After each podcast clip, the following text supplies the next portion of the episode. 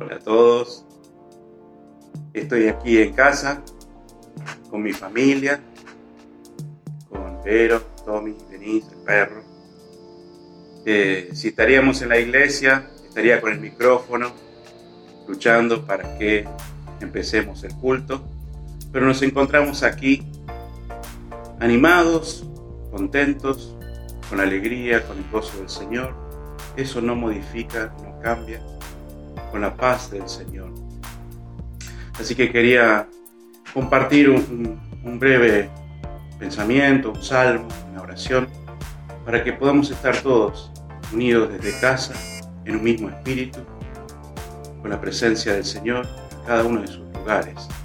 Ayer leía una oración que dice así, Oh Dios de paz, tú nos has enseñado que en la conversión y entrega seremos salvos, y en la tranquilidad y confianza estará nuestra fortaleza. Por el poder de tu Espíritu, te suplicamos nos eleves a tu presencia, en donde podamos estar quietos y saber que tú eres Dios, por Jesucristo nuestro Señor. Y cuando leía esta oración, de elevarnos a la presencia del Señor y que a la vez podamos estar quietos, que podemos reconocer la presencia de Dios en medio de tiempos difíciles de dolor, de aflicción, incertidumbre. Me llevó al Salmo 46, que dice, Dios es nuestro amparo y nuestra fortaleza, nuestra ayuda segura en momentos de angustia. Por eso no temeremos, aunque se desmorone la tierra y las montañas se hundan en el fondo del mar, aunque rujan y se encrespen sus aguas y ante su furia retiemblen los montes hay un río cuyas corrientes alegran la ciudad de Dios, la santa habitación del Altísimo. Dios está en ella. La ciudad no caerá. Al rayar el alba, Dios le brindará su ayuda. Sigue el Salmo pero me gustaría quedarme ahí un ratito, ya que me habla de cómo el Señor es nuestra fortaleza, nuestro amparo, nuestro auxilio, nuestro socorro.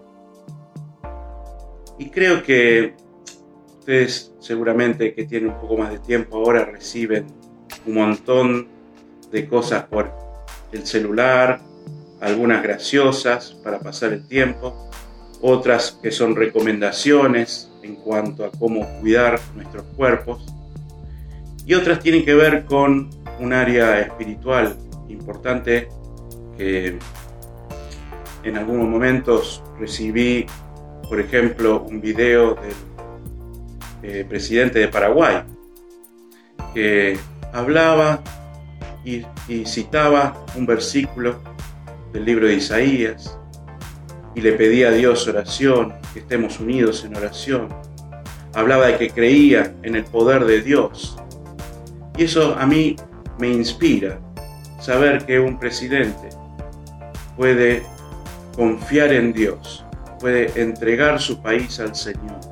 También nuestro presidente cuando habló, habló que Dios nos dio tiempo para que podamos eh, prepararnos en la prevención también hablábamos de, el otro día en casa con la historia de un médico que decía que hacía 15 días era ateo en un hospital de Italia y que a partir de ver cómo un pastor iba y visitaba y oraba y le tomaba las manos a los enfermos y les leía la palabra y oraba por ellos, que terminó eh, falleciendo a sus 75 años. Ahí en medio de, de todo lo que está pasando, yo veo la presencia de Dios. yo creo que Dios se está mostrando, se está revelando en los lugares donde hay dolor. Y este salmo nos habla de esto, que dice, hay un río cuyas corrientes alegran la ciudad de Dios, la santa habitación del Altísimo. Dios está en ella, la ciudad no caerá. Al rayar el alba, Dios le brindará su ayuda. Y en el versículo 7 dice, el Señor Todopoderoso está con nosotros. Nuestro refugio es el Dios de Jacob. Vengan y vean los portentos del Señor. Él ha traído desolación sobre la tierra. Ha puesto fin a las guerras en todos los confines de la tierra. Ha quebrado los arcos, ha destrozado las lanzas, ha arrojado los carros al fuego. Quédense quietos reconozcan que yo soy Dios. Yo seré exaltado entre las naciones, yo seré enaltecido en la tierra. El Señor Todopoderoso está con nosotros. Nuestro refugio es el Dios de Jacob. Así que la invitación en estos tiempos es a todas las familias de la iglesia del buen pastor y a todos los habitantes de nuestro país a estar quietos, a estar quietos ante el Señor, buscándole en oración, tomando un tiempo personal y privado para buscar consuelo en el Señor, en la palabra de Dios, y para reconocer quién es Dios en nuestras vidas en estos tiempos que estamos viviendo que son muy distintos a los normales. Y quiero terminar con un versículo que me compartía mi hijo Tommy esta mañana, que me decía en Romanos 8, 32, el que no escatimó ni a su propio hijo, sino que lo entregó por todos nosotros, ¿cómo no habrá de darnos generosamente junto con Él todas las cosas? Si el mismo Padre, este que es nuestro refugio, nos dio hasta su propio Hijo, ¿cómo no nos dará su consuelo, su paz, su presencia y su gozo en medio de tiempo de incertidumbre y de aflicción. Así que quedémonos con esta promesa que el Señor nos hace en su palabra, de que Dios nos dará todo lo que necesitemos, cubriendo todas estas necesidades en tiempos de dolor. Que el Señor les cuide, que el Señor les bendiga. Yo estoy acá en casa, así que por favor, cualquier cosa que surja, cualquier necesidad, cualquier pedido de oración, por favor, llámenme, eh, mándenme un mensaje, estaremos conectados por teléfono.